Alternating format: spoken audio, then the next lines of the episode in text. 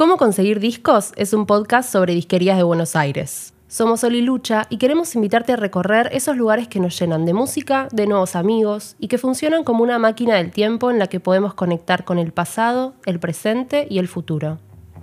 A lo largo de 10 episodios vamos a encontrarnos con invitades que nos van a contar qué se siente estar de un lado y del otro del mostrador. Sean bienvenidos a Cómo conseguir discos. En el capítulo de hoy, Maniac Records, sábados de superacción.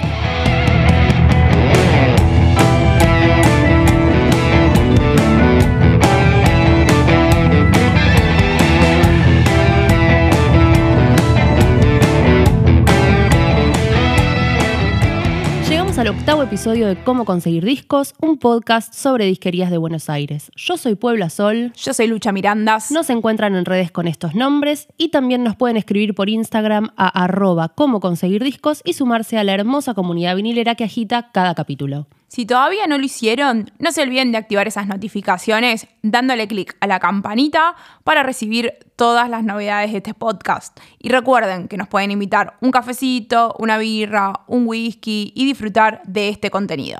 En el track de hoy nos tomamos el 152 hasta Cabildo y Juramento, zona que supo ser cuna de muchísimas disquerías hasta principios de los 2000 y que también fue territorio de cadenas gigantes e importantísimas como Tower Records y de otras menos copadas como Musimundo.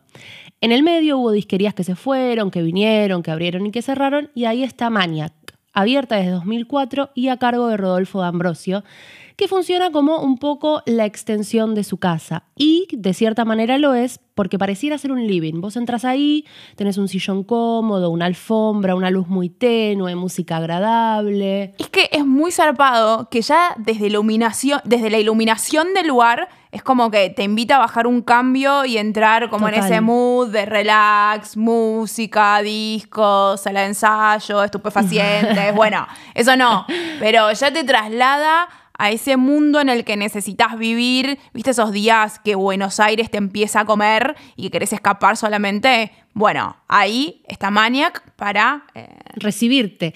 Y antes, eh, antes de la pandemia, el lugar estaba todos los días para recibirte, pero después cerró, como cerraron todas las cosas, y empezó a vender online casi todo lo que tenía en el catálogo. Cuando más o menos se acomodó la situación, Rob empezó a preguntarse, bueno, ¿qué hago? ¿Qué quiero hacer con los horarios? ¿En qué momentos quiero estar adentro de la disquería? ¿Cómo lo encaro?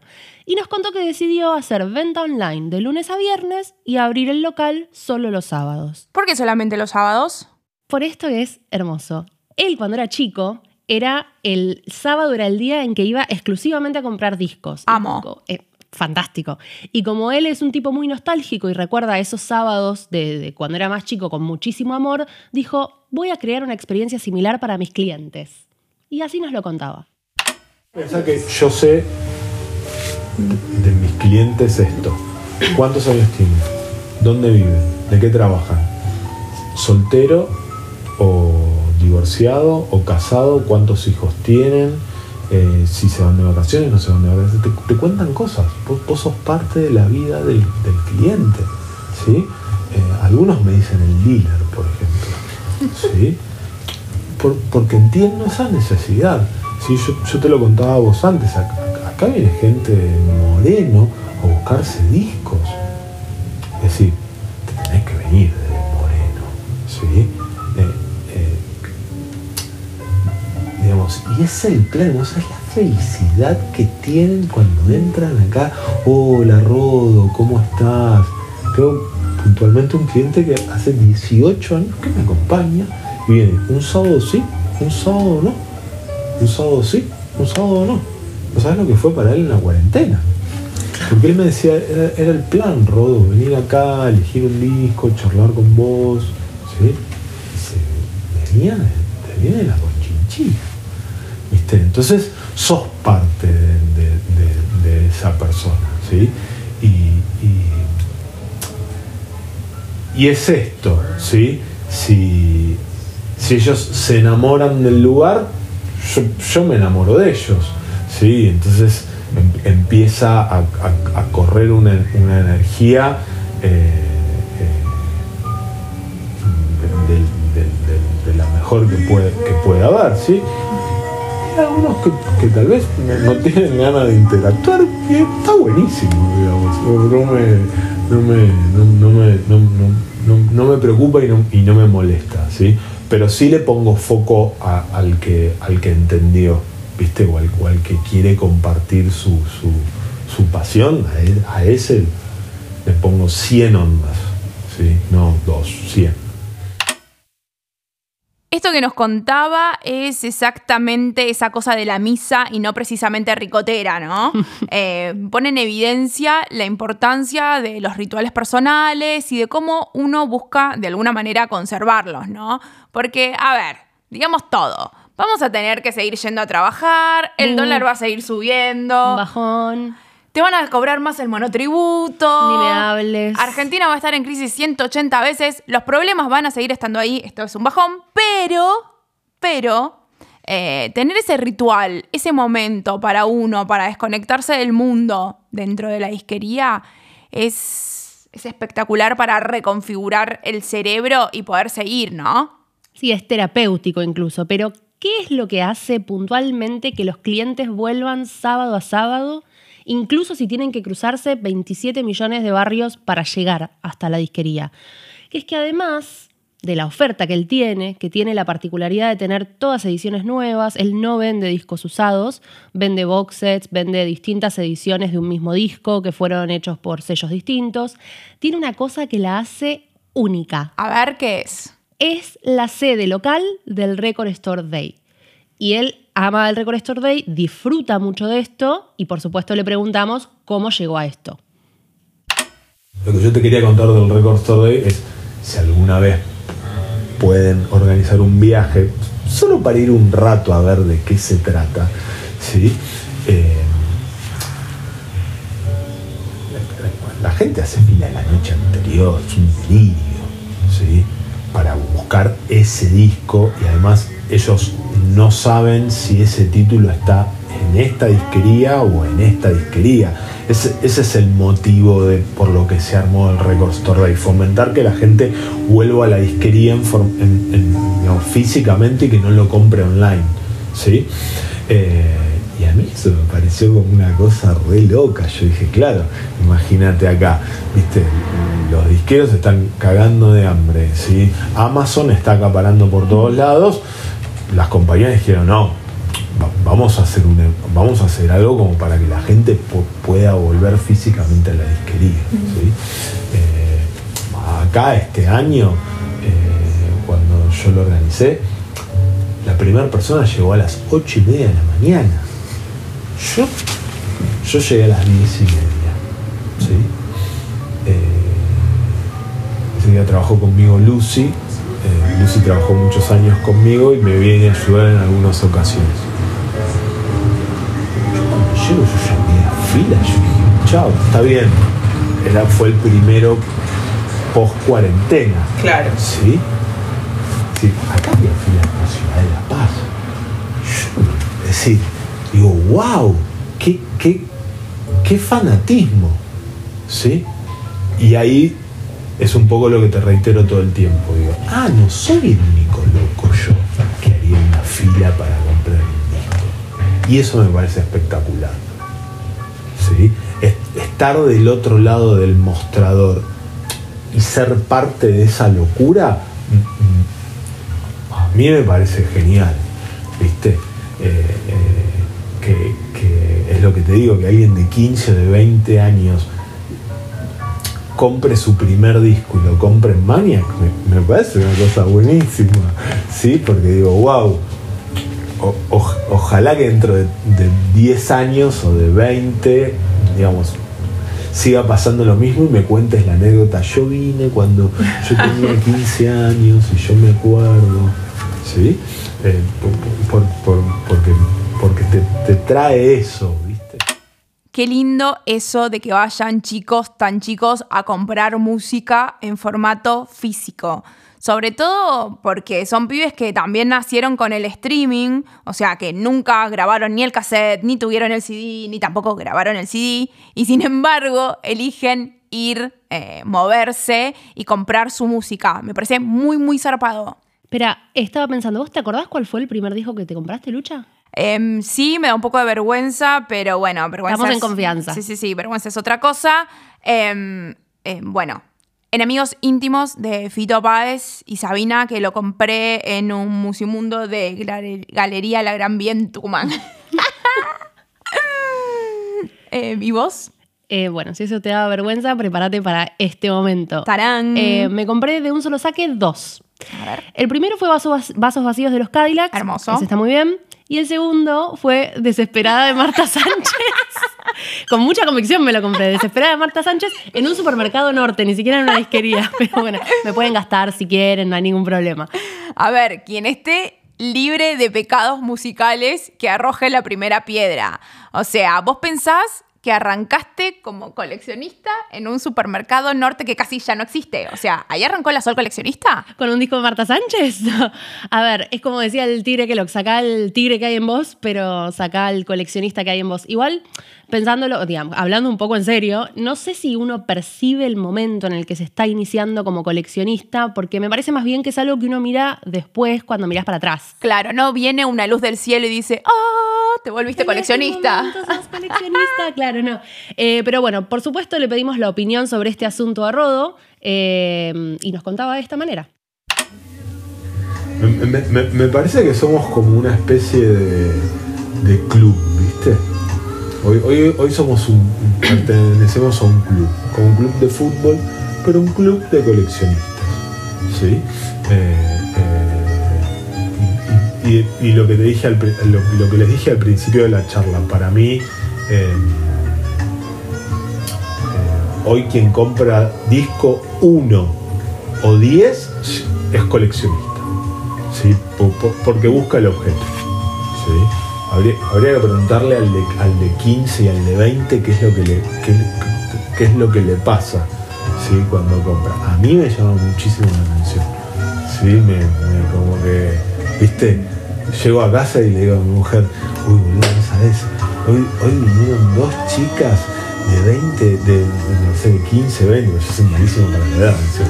Y me dice, llevaron estos discos, qué loco, ¿no? ¿Por qué se habrán llevado estos discos? Y ella me dice, ¿no le preguntaste? Y no, la verdad que no le pregunté, ¿viste? Como que, como que me quedé en, uy, ¿por qué no le pregunté? Claro. Sí, porque qué loco el pibe, porque, ¿por qué te llevas este disco? ¿No? Porque no está retando. Me está retando, pero ¿qué no, no, no, no, no. Lo que, lo que te quiero decir es que, es que uno yo del otro lado digo, wow, ¿por qué ese disco? ¿Sí? Está buenísimo, ¿no? Y ahí tiene que ver con el gusto musical. Para mí no hay discos malos. Quien te dice este disco es malo, no, el disco es único. ¿Sí? Y son gustos. ¿Sí? Cada, cada uno le gusta algo distinto que me puede gustar a mí, que te puede gustar a vos, que te puede gustar a vos. Vamos a estar hablando de Wilco. A mí el disco ese me pareció una cosa tremenda. Es espectacular ese Sí, me pareció una cosa como decís, wow. No sé si volvieron a lo que eran antes, si hicieron. No, no, no, me, no me engancho en eso. Como que siento, me siento en casa, pongo el disco y cuando me empieza a hacer algo en la panza, Aprovechamos que estaba hablando Rodo para hacer un fondo blanco en el momento justo en el que nombró a Wilco y esperamos que lo hayan hecho ustedes también en sus hogares, trabajos, casa de amantes, donde quiera que estén. Pero retomando un poco el hilo de los rituales, qué bueno esto que, decía, ¿no? De tener armado como, como, como tu propia situation, de poner el disco, dedicar la atención exclusiva a la escucha, no agarrar el celular, que no te importe nada más y que esa sea como la extensión de la experiencia, que no termina en la disquería, sino que se traslada hasta tu casa o al lugar que ya hayas elegido para escuchar eh, esa obra. Y ahí entra también el rol del disquero, porque en el caso de Rodo es como un guía turístico, es una especie de elige tu propia aventura, pero humano. Él no te baja línea, no es tacaño con la información con la que cuenta. Podés ir como ibas, no sé, al kiosco a la vuelta de tu casa a preguntar qué me alcanza con esto y que te decían una naranjuna, mielcita, o en este caso, bueno, un box set de discos de Bruce Springsteen de edición japonesa. ¡Apa! Ojo. Y si decimos que Rodo es un guía, ¿por dónde empieza el recorrido del que se inicia en el coleccionismo según él. yo me di cuenta que a medida que fui mejorando y mejoro mi equipo de audio, es otra experiencia y es otra situación y es, otra... Entonces yo siempre te voy a transmitir eso, ¿sí? Eh, pero bueno, cada uno escucha donde, quiere, donde, quiere escuchar, donde puede escuchar, donde dice, bueno, le voy a dar este presupuesto a esto. Yo sí me doy cuenta que, que la gente, la gente, digamos, tal vez el que se inicia por comentarios o por cosas que leo en los grupos, ¿sí? yo me divierto mucho con, con, cosas que escriben. Eh, yo creo que si vos te vas a enganchar con el formato físico, mm. La primera tarea que tenés que hacer es ¿dónde voy a escuchar los discos? Que no es menor. ¿sí? Olvídate de si es vinilo CD, qué bandeja comprar, es dónde lo vas a escuchar, en qué lugar, en el baño, en un cuarto, qué tipo de vecino tenés, vas a poder tener volumen bajo, volumen alto, una casa, una casa con medianera, un edificio, eh, arriba de un restaurante. Es decir, todo, todo, tiene que ver, ¿sí? Porque vos, vos imagínate, tenés un bebé, ¿sí? Y digamos, vos podés tener toda la plata del mundo, y puedes comprar el equipo más grande del mundo, pero cuando el nene necesita dormir no le vas a poder darle volumen. Entonces vos ahí lo que necesitas es un equipo en el cual puedas darle prioridad a un muy buen auricular. Y esa es una experiencia, por ejemplo. Yo tengo clientes que escuchan con auriculares, ¿sí? Y no es porque no quieran o no puedan, porque conviven mm. con otras personas y es parte de la convivencia. ¿sí? Eh, me, parece que uno tiene, tiene que saber dónde va a escuchar primero, antes, si, vos decís, che, quiero iniciarme en esto, ¿qué es lo que tengo que hacer? ¿Dónde vas a escuchar los discos? ¿Con, con quién? Ahí, ahí, ahí convivís con alguien, ¿en dónde? Y ahí embarcarte. ¿sí? Yo sí creo que a, a mejor calidad eh, mejor experiencia vas a, vas a tener. Es de nuevo como el, como el, como el ejemplo de, del helado de pistacho. Es un poco eso. ¿Sí? No, no, no quita que este helado no sea rico. Ahora convengamos que hay uno que es mucho más rico. Y los dos están. Vos tenés clientela para los yo creo que es un poco Esto nos da la pauta de que es un buen guía. Sabe hacer buenas preguntas. No empieza por el formato o qué clase de música te gusta, que es como lo más común, sino por un lugar que todavía no habíamos explorado y que tampoco nos habían preguntado, ¿no? El dónde lo vas a escuchar. Claro, más allá de que los, los porteños vivamos casi todos en un monoambiente, ¿en qué rincón vas a armar tu espacio de escucha que es tan importante como todo lo demás? Igual preguntamos un poco más porque también queríamos saber su opinión sobre el formato. Yo soy mayoría de CDs, porque vengo de la generación del CD.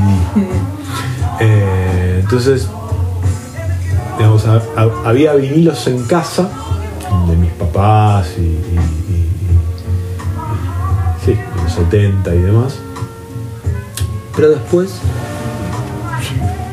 un día descubrí esta cosa del CD ¿viste? Y dije, wow, qué loco esto, la tecnología. Sí, a mí me llama como mucho la atención lo nuevo, ¿sí?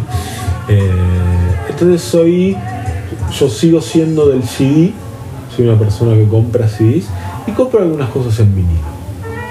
¿sí? Eh,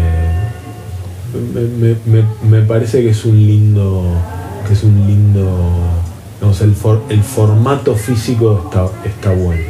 Sí, tal vez lo que, lo que pasa que el vinilo es más atractivo, ¿sí? Tiene una atracción, ¿sí? Que,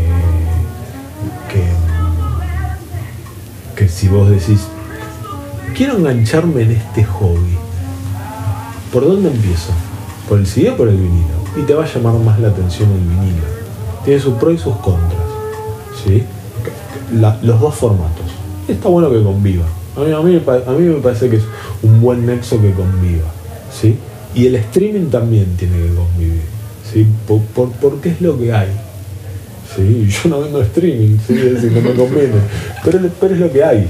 Entonces no, puedes renegar de eso. ¿sí? Eh, eh, y, y, de las tres formas conseguís muy buena fidelidad de sonido también. ¿sí? Todo, tiene que ver con todo. ¿sí? Es decir, mejor equipo, mejor sonido, mejor lugar. Pero está bien. Está, bueno. Está bueno el, el, formato físico quien tenga ganas de engancharse. ¿sí? Es un presupuesto también, ¿viste? Y, es, y, eso, y eso también cuenta a la hora. Necesitas el espacio, eso también cuenta. ¿sí? Hay, muchos factores a la hora de vos poder engancharte con el hobby que no tiene que ver solo con, con que la disquería sea cool o que tengas cosas raras para comprar. ¿sí? Eh, entonces, eh, pero bueno, a mí, me gusta. Yo, yo le doy tiempo, espacio y, yo veo que hay mucha gente que, que lo hace. Y si bien lo importante es que se escuche música más allá del formato, como lo venimos diciendo a lo largo de todos estos capítulos, hubo dos cosas más que nos llamaron la atención dentro de las bateas de Maniac. Por ejemplo, él no vende música nacional, pero tiene eh, una edición de Soda Stereo editado por Music on Vinyl, el sello holandés, y también atenti a esto, por favor. Este dato que viene acá es espectacular. Eh, bueno, tiene CDs de Rata Blanca editados en Japón. ¿Cómo llegó Rata Blanca a Japón? ¿Qué japonés dijo quiero editar Rata Blanca?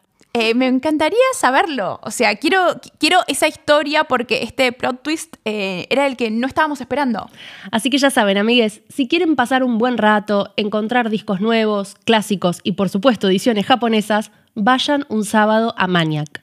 Nosotras nos volvemos a encontrar en el próximo episodio de Cómo conseguir discos, un podcast sobre disquerías de Buenos Aires. Este podcast fue producido por Sonidos Favoritos, guion e idea original, Puebla Sol y Lucha Mirandas, grabado en Rumble Studios.